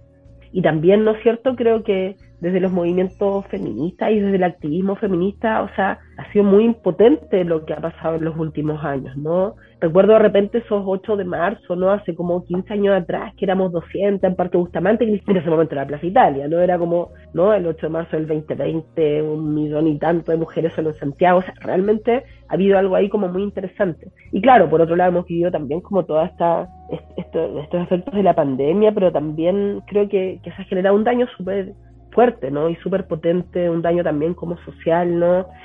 Es un momento, yo siento como bien desafiante, ¿no? Me pasa que, que estoy como de repente eh, cruzada como por muchas emociones, ¿no? Hay momentos en que siento como mucha esperanza, expectativa, como, ah, vamos de nuevo y, y después veo también como los debates políticos de repente, ¿no? Y bueno, yo soy historiadora y, y es muy loco, de repente yo pensé que estuviéramos en los 70, ¿no? En la Guerra Fría y la amenaza comunista y es muy loco ver eso, ¿no? Y cómo conversar eso con, las chicas, los chiques hoy de 18, 20 años, ¿no? Y como mostrarles algunos ejemplos de esa época y ahora. Eh, pero, pero a pesar de eso, creo que igual eh, apelo como harto a, a esto, ¿no? A, estas resistencias también desde, desde las amigas, desde los colectivos, las colectivas, desde los feminismos, ¿no? Eh, desde también creo que, que hay algo ahí como súper potente que también nos permite como reagruparnos, ¿no? Y no lo digo en esta cosa como de repente que hay algunos discursos, no, el otro estadio, no, yo creo que, no sé si es eso no, son otras dinámicas, ¿no? Pero, pero sí creo que hay algo como bien potente que, que, que está ahí, ¿no? Sobre todo en, en, el movimiento feminista me parece a mí que, nos ha dejado algo muy relevante, ¿no? Muy importante. Eh, y me parece también que en ese sentido hay como toda una lucha por la memoria, que no es solamente la memoria como de este pasado reciente de la UP, la dictadura, etcétera, sino también por una memoria mucho más cercana, ¿no? Eh, no sé, la lucha estudiantil del 2011, eh, que eso, el propio tsunami feminista, ¿no? Que, que también fue como tan reciente, pero que también pasaron cinco años en el medio con pandemia y dos años de clases online, ¿no? Entonces creo que, que me pasa como esto, ¿no? De repente estar como, ah, bien, vamos. Por ejemplo, me parece muy interesante lo que se está generando ahora con, con el tema de la campaña pero la prueba, sobre todo como retomar esa experiencia de organización desde abajo, no más allá de lo institucional mismo, eh, ver que la gente se está de alguna u otra manera agrupando, ¿no? Generando como estrategias de discutir, de pensar, me, me, pasa mucho hablando con mis estudiantes, ¿no? Y que te dicen que están, que, que cumplen la constitución, que la están leyendo, que hablan con sus vecinas y vecinos, que, que conversan, ¿no? Y que hay un interés ahí súper potente. Eh, y a su vez creo que hay una necesidad muy fuerte de, de, de, recuperar esta dimensión como afectiva, ¿no? El cómo encontrarnos, el cómo abrazarnos, ¿no? El cómo, el cómo, cómo darnos cariño, creo que es súper importante eso. Y, y solo termino con esto, a ver, me tocó estar en una clase con otra amiga también de y, y, y, Mía, que estábamos justo haciendo un curso juntos, hicimos un ejercicio súper chiquitito con nuestras estudiantes, que eran el 99% mujeres, y, y, fue como esto, ¿no? El pararnos, el respirar, el conocernos, el mirarnos a la cara un rato, y fue súper potente, ¿no? Y generó una energía muy bonita. Y creo que, que recuperar ese espacio también es una forma de, de resistencia y organización súper relevante, ¿no? Eh, estoy como harto en el tema de los afectos y las emociones porque creo que es súper importante eso, ¿no? Y que por supuesto no está contrapuesto a la política y a la lucha de ideas y todo eso, pero que también es una dimensión súper relevante. Yo estoy súper conectada con lo que dice Ana, bueno, igual trabajamos juntas, así que probablemente estas reflexiones son reflexiones muy colectivas. Pero también yo hago clases de, desde la estética, ¿no? Y que mi lectura es un poquito desde las prácticas político-estéticas. Y bueno, coincido como esta idea de revisitar el tema de las memorias respecto de sus narrativas, ¿cierto? De, de cómo se estructuran los discursos, pero también como metodología integrar el tema de la afectividad, ¿no? Que me parece fundamental. Y yo diría que si hay una palabra que, que para mí es como recurrente cuando hablo de este tiempo, es de un tiempo frágil, ¿no? Que también tiene que, que ver con la reflexión que nos han traído también las ecologías críticas para repensar como nuestra forma de situarnos en el mundo, ¿no? Y pensaba ahí la importancia que también marca no solamente la revuelta, sobre los cuerpos, la violencia, la represión, ¿cierto? También la emergencia como del deseo en eso, sino que también la pandemia, ¿no? Y cómo la pregunta por la vida entonces aparece con mucha urgencia. Entonces yo creo que es un momento donde hay un desafío por repensar esa pregunta por la vida, que para mí sigue siendo la pregunta que está al centro, ¿no? Y por imaginar nuevas posibilidades para la vida, ¿no? Digo que sigue siendo eh, esa pregunta que me parece que está al centro porque me pasó con la revuelta nuevamente, que, que, que persistía este relato sacrificial, esta épica sacrificial, ¿no? Y entonces mi pregunta es, ¿cuál es el costo? ¿No? ¿Cómo buscamos nuevas formas de organizarnos, de activar la lucha, de activar nuestras memorias, de activar nuestros deseos que transformen esas lógicas, ¿no? Entonces, me parece que ahí hay algo que es súper interesante de pensar, o sea, cómo se repone hoy día la pregunta por la vida, cómo se sigue poniendo hoy día la pregunta por la vida al centro y cómo pensamos nuevas formas de, de imaginar la vida. Y eso yo también quería como vincularlo como algo que igual trato de trabajar harto en clases, que es como pensar cuáles son los lenguajes de la resistencia, ¿no? Y pensar también la resistencia no necesariamente en estos grandes relatos, sino que en estas figuras frágiles de la resistencia. Pensar, por ejemplo, en que lo conversamos también en el contexto de la cátedra pensamiento situado, en la figura de la Luisa Toledo, ¿no? Que es recordada como esta madre combatiente, ¿no? Eh, y pensábamos, por ejemplo, que hay una entrevista a ella donde ella dice que sostuvo su cotidianidad regando su jardín. Entonces, ¿qué pasa con esas otras resistencias? ¿no? ¿Qué pasa con esas formas de resistencia? Y darle un lugar a esas formas de la resistencia. ¿no? Yo siento que por ahí se puede articular algo hoy día, entendiendo que es un momento frágil respecto a la pandemia, de la pregunta por la vida, pero también el acoso como de los fascismos, ¿no? Como ese, eso, eso que está ahí como una amenaza. Muy bonita esa idea de lo frágil y, y también quizás la idea de lo, de lo efímero, ¿no? O sea, un baile, un... Porque por último un jardín queda, ¿no? Pero estoy pensando en cosas que un baile, un dibujo, escribir en una pared, que fue esta práctica tan común durante el estallido, pero era una pared que se dibujaba, que se escribía muchas veces sobre sí misma, ¿no? Eh, y que se contestaban además los mensajes. Eh, eso era muy interesante. Eh, me quedé pensando en esa imagen con lo que estaban diciendo y, y, me parece me parece muy lindo pensar en esa en esa fragilidad de lo político sobre todo también en estos tiempos en que o, desde una América Latina marcada por estas eh, posiciones épicas, ¿no? De grandes batallas, de grandes luchas, de grandes héroes, de grandes héroes y memorias de la izquierda también. Me parece muy, muy bonito y muy eh, esperanzador también. Así que gracias por esa imagen. Si yo digo 4 de septiembre, plebiscito, nueva constitución, Mira, la Tania sonríe un poco, la Ana también se mueve. Son cuestiones que están ahora marcando nuestras agendas y también en parte nuestros sueños y nuestros deseos de futuro, ¿no? Son, son palabras que nos interpelan justamente pensando en esta idea de lo frágil, de lo efímero, de lo, de lo fuera del tiempo, porque ahora estamos exigidas por una cuestión que parece estar eh, atravesando nuestro tiempo y contamos los días y es como, ¡ah! ya menos de dos semanas, ¿qué va a pasar? Queremos preguntarles sobre sobre cómo han pensado desde sus propios lugares este proceso que está atravesando el país y qué pasa con esto, ¿no? O qué nos pasa a nosotras como feministas, eh, entendiendo lo complejo que es preguntar por las feministas, con este proceso que está movilizando la propuesta de nueva constitución en Chile. Yo creo que es un proceso bien complejo, ¿no? Me parece que, mm, o sea, creo que de conjunto claramente no sé, para, mí hay un punto de, de, base, ¿no? ¿Es la constitución de Pinochet y la dictadura o es un punto de apoyo, ¿no? Para algo. Creo, creo, creo eso, me parece que eso es lo primero que marca como evidentemente un punto en el que uno se tiene que ubicar, ¿no es cierto? Y si bien creo que hay un montón de cosas que por supuesto se podrían como repensar, eh, sobre todo en el sentido de la estructura económica, de, de, creo que ahí como que igual quedó como quizás como deudas que fueron difíciles, que fueron que fueron complejas de abordar, ¿no es cierto?, que generaron también temores, ¿no?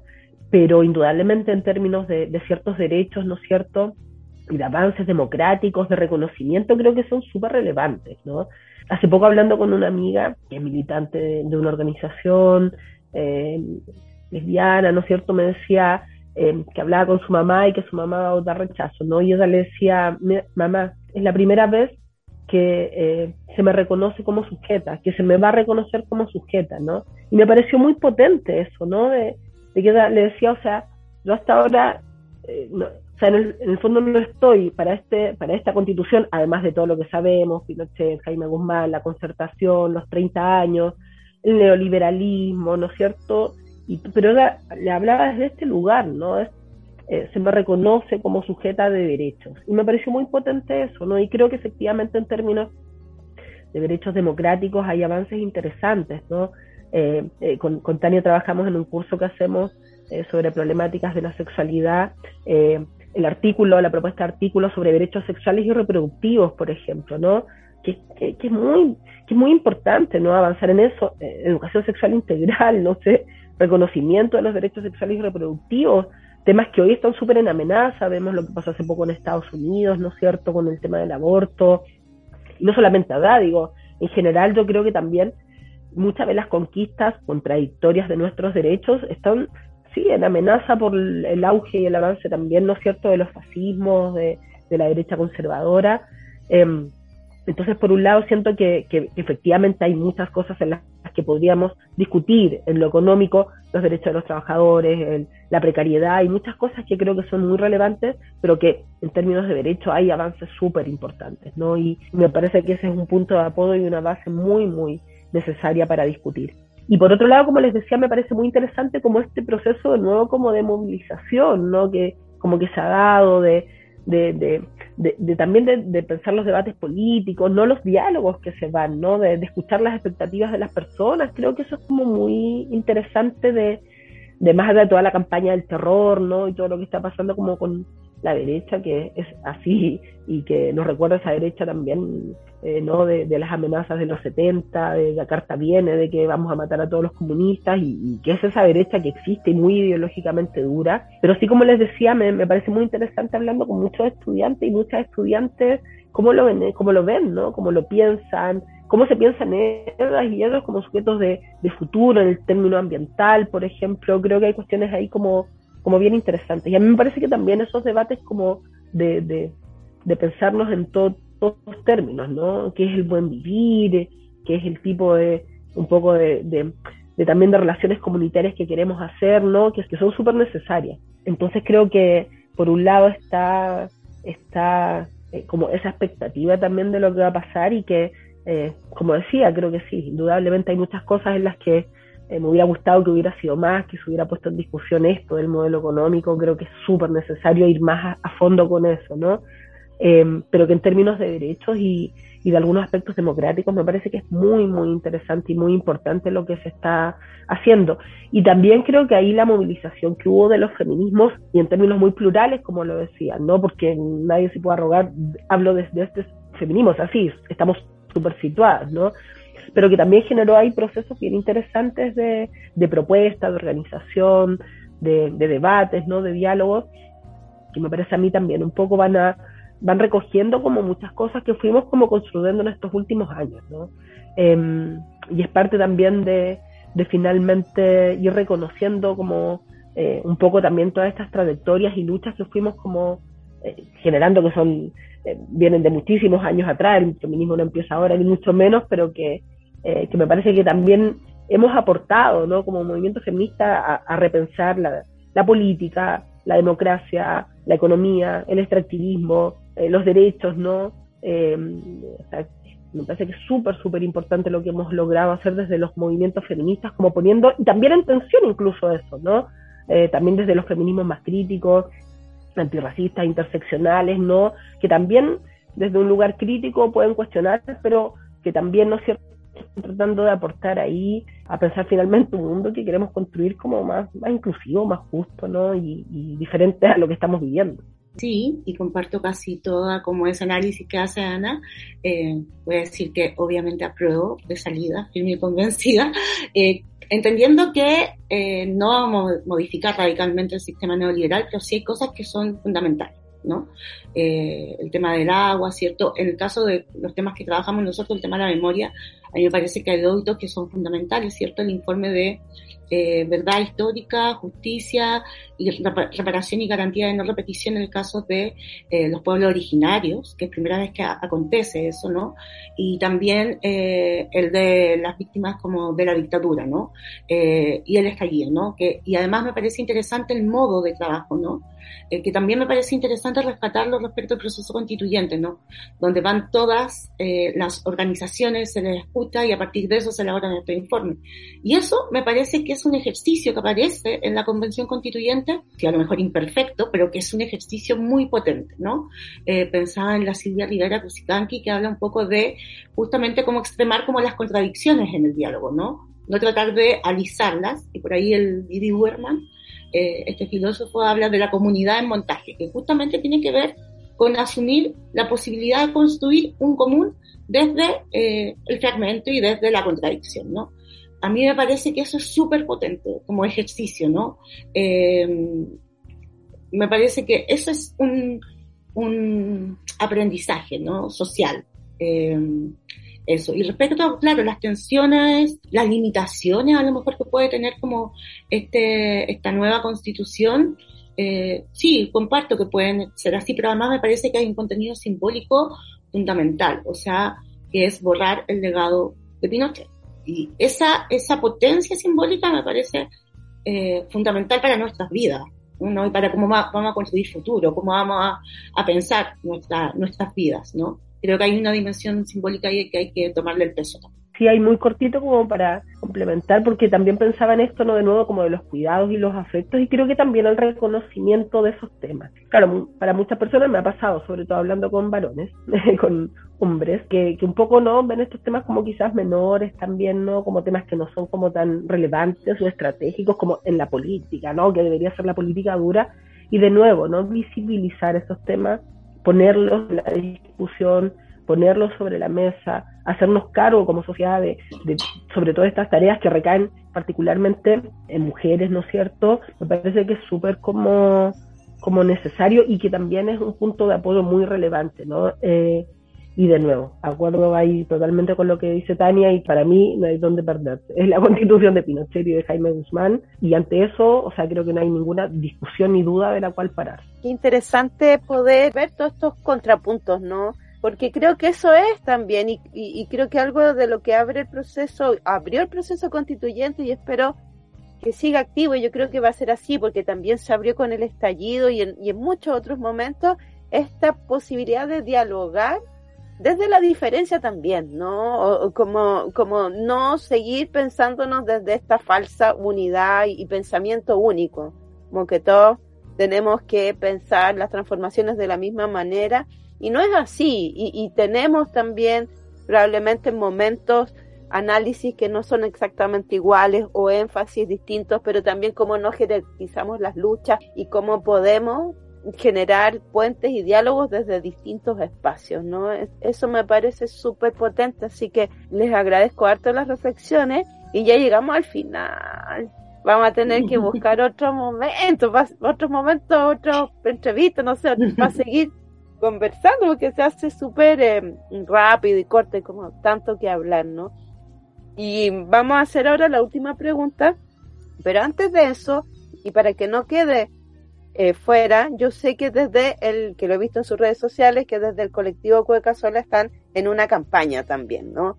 Eh, para sus próximas acciones públicas. Entonces, pedirles que cuenten eso y de ahí yo ya hago la, la última pregunta. Ok, les contamos que estamos armando una intervención que no va a ser el 11 esta vez, va a ser el 10 de septiembre, considerando que el 11 es domingo y no nos queremos topar con las marchas y mucha gente que, que nos acompaña también va a las marchas.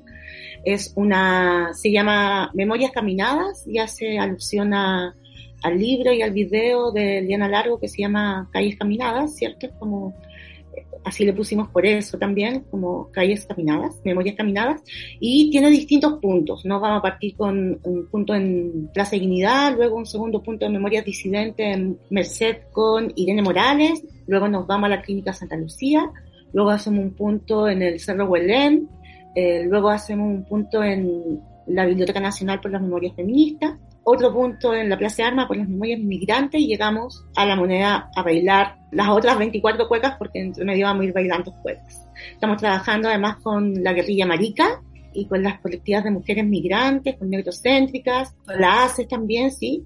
Y necesitamos, porque es como una trayectoria muy larga, en el fondo estamos buscando recursos para tener agua, frutos secos, alimento para sostener esas que pueden ser como, no sé, cuatro horas de intervención. y también para tener pañuelos para repartir, rojos, eh, morados, verdes, eh, para tener algunas cositas para enchular, un carrito que vamos a ir llevando con cosas. Entonces, bueno, necesitamos en el fondo eh, aportes para la manufactura y para sostener ese día la, la, intervención. Así que ahí nos pueden hablar a través de nuestras redes sociales. Eso iba a decir para que revisen el Instagram, sobre todo ahí que también estamos como impulsando la campaña y claro, como decía Tania también, eh, hay que sostenerla de todo punto de vista, ¿no es cierto? Así que ahí sí pueden colaborarse, agradecer. Vamos a dejar en la descripción del episodio el Instagram del colectivo para que puedan visitarlo y también para que puedan sumarse a la campaña todas las personas que nos escuchen en este episodio. Sí, ahí nos sumamos a la campaña y lo vamos a estar difundiendo y gracias por compartirla también ah, desde acá, desde Archivos Feministas, que está tan en conexión, ¿no? Con los archivos, con la memoria, con esta memoria viva, que también parte de, lo que nosotras tratamos un poco de hacer ¿no? con el programa. Así que muchas gracias. Llegamos a la última pregunta, que es la pregunta que le decimos, la pregunta por el futuro.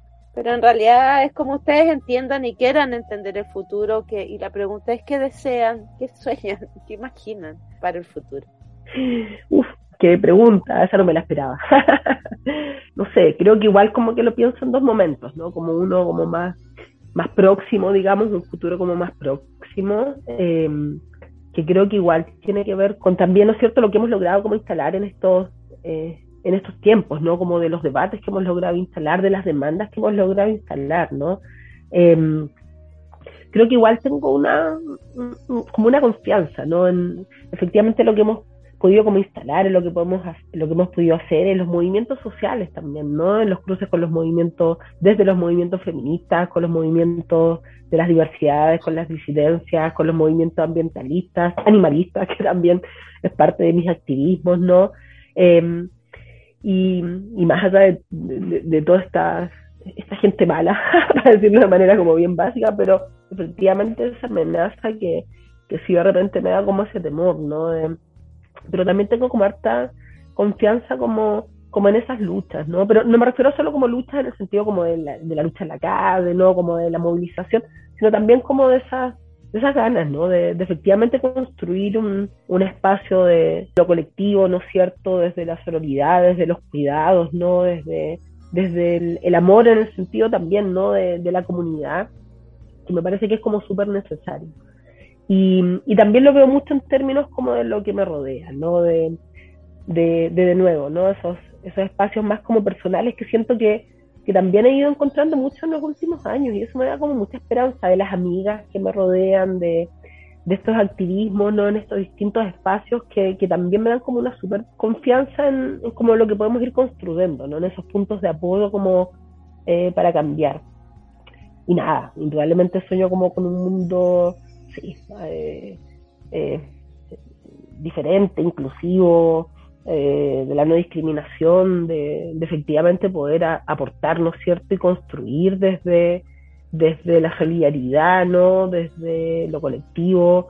Em, nada, tengo igual esa esperanza y, en el fondo también me organizo y sigo luchando para eso. Y pienso a veces, digo, digo empecé a militar en distintos espacios desde los 17 años, tengo 48, eh, y la verdad es que todavía conservo esa energía, esas ganas eh, de, de, seguir como construyendo. Y finalmente creo que sin esos activismos cotidianos, eh, desde lo micro a lo mediano, a lo macro, no hay posibilidad de cambio. Entonces siento que finalmente también está en eso, ¿no? Y, y por ahí mi, mi, esperanza va mucho en eso, en esos activismos, ¿no?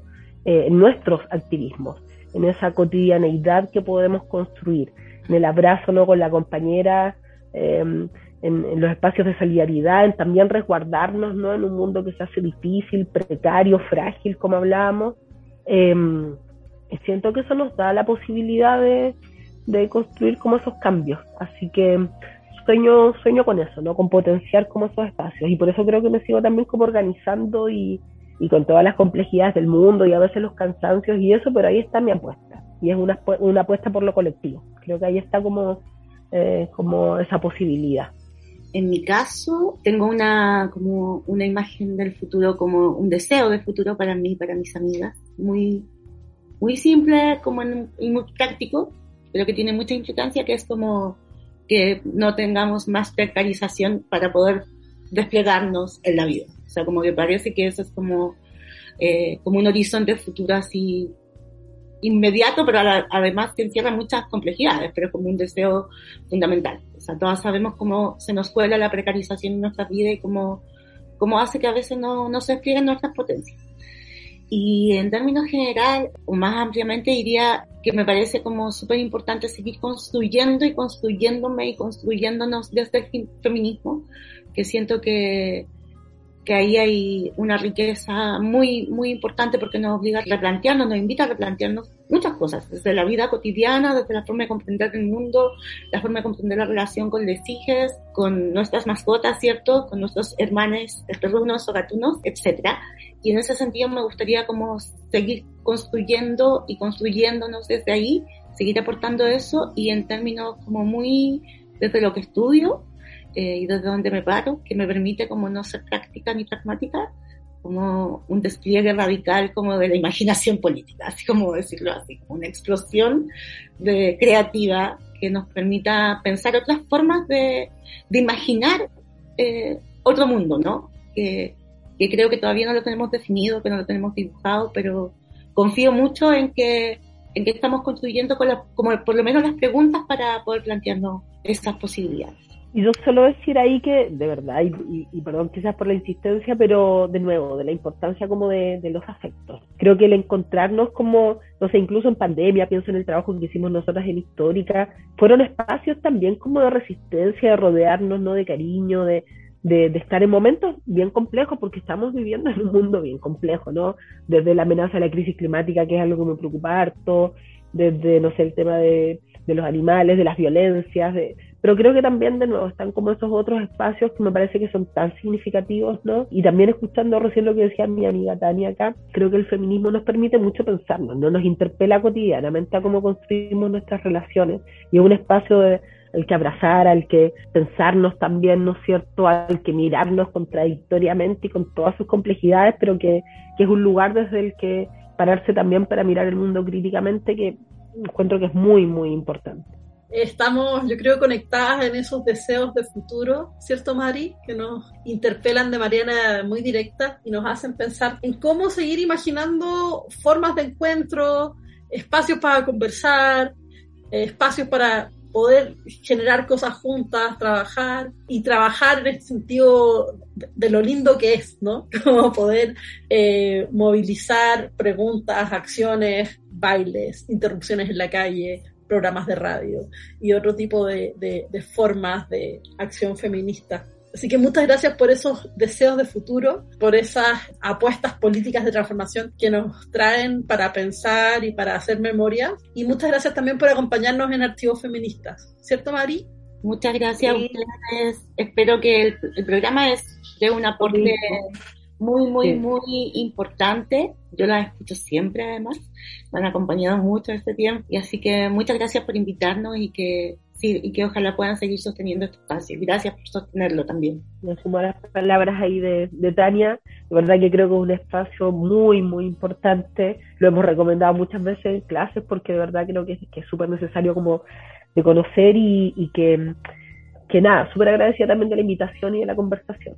Muchas gracias, nos despedimos y seguimos con nuestras próximas secciones.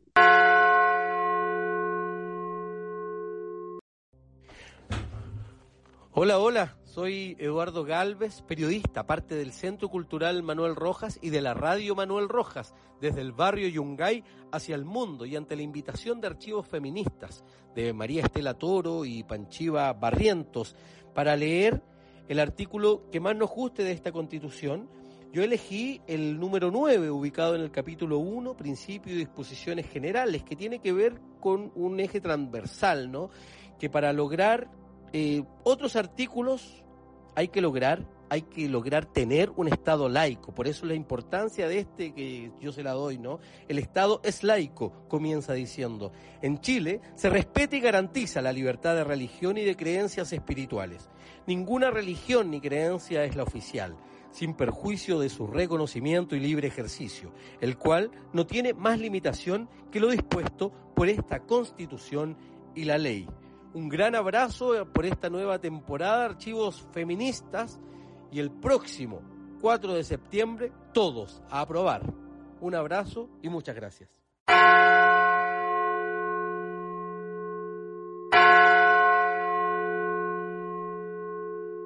Hola, mi nombre es María de los Ángeles Alvarado Velasco y elijo el artículo número 6.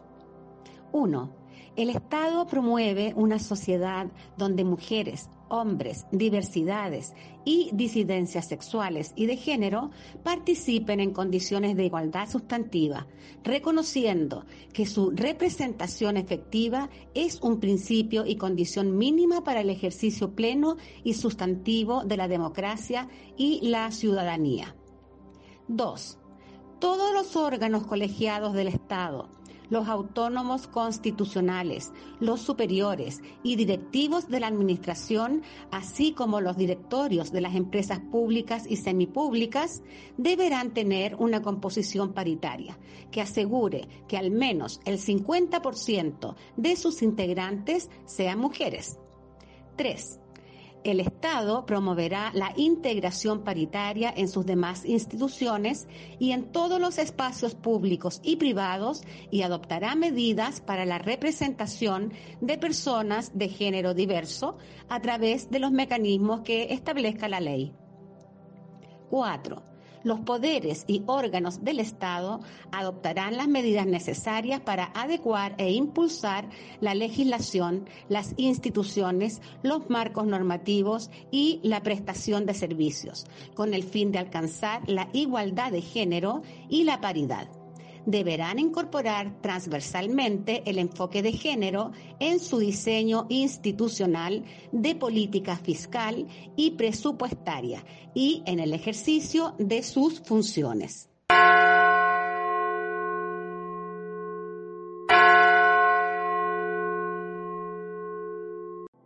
Queridas amigas, los archivos feministas, eh, el artículo que he seleccionado para compartir con ustedes el artículo 131, un artículo quizás no muy eh, reconocido, conocido a nivel nacional, pero que lo siento altamente relevante por varias razones. Lo voy a leer.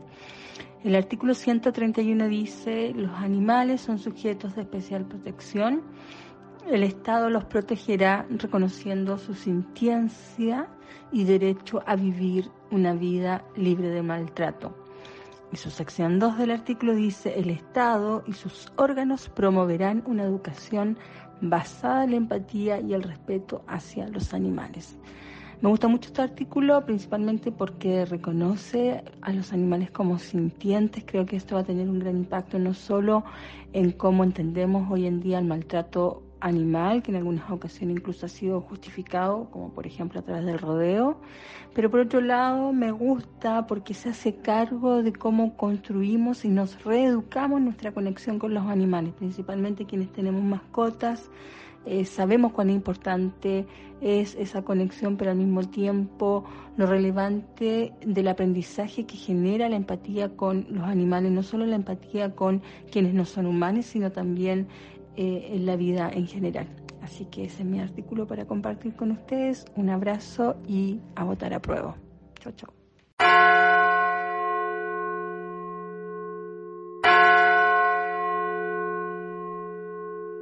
Llegamos una vez más al final de esta nueva emisión de Archivos Feministas. Estamos contentas, emocionadas, con el corazón lleno y agradecido con todas las amigas que participaron hoy día en nuestro programa.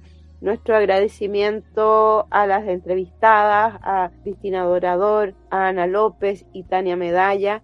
Muchas gracias por compartir sus reflexiones, sus experiencias con Archivos Feministas. También queremos mandarle un saludo grande a la radio del Centro Cultural Manuel Rojas, nuestra casa radial querida por donde estarán escuchando este nuevo capítulo de estreno. Y les recordamos que desde el domingo nos pueden encontrar en las en todas las plataformas Evox, Spotify, Apple Podcast, iTunes, Google Podcast y pueden escuchar tanto este capítulo como todos los capítulos anteriores de estos ya dos años de Archivos Feministas. Abrazos para todos, muchos saludos, gracias por escucharnos, ánimo a todas las personas que están participando en la campaña de la prueba, a todas las personas que están trabajando desde sus respectivos lugares de activismo por dejar atrás los resabios de la dictadura en Chile y por imaginar otras posibilidades de encuentro, de vida, pensar el mundo juntos. Chao Panchiva, un abrazo grande y a través de ti un abrazo a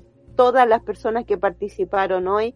Muchas gracias a quienes nos mandaron sus audios. Amor eterno de Archivos Feministas con ustedes. Chao, chao.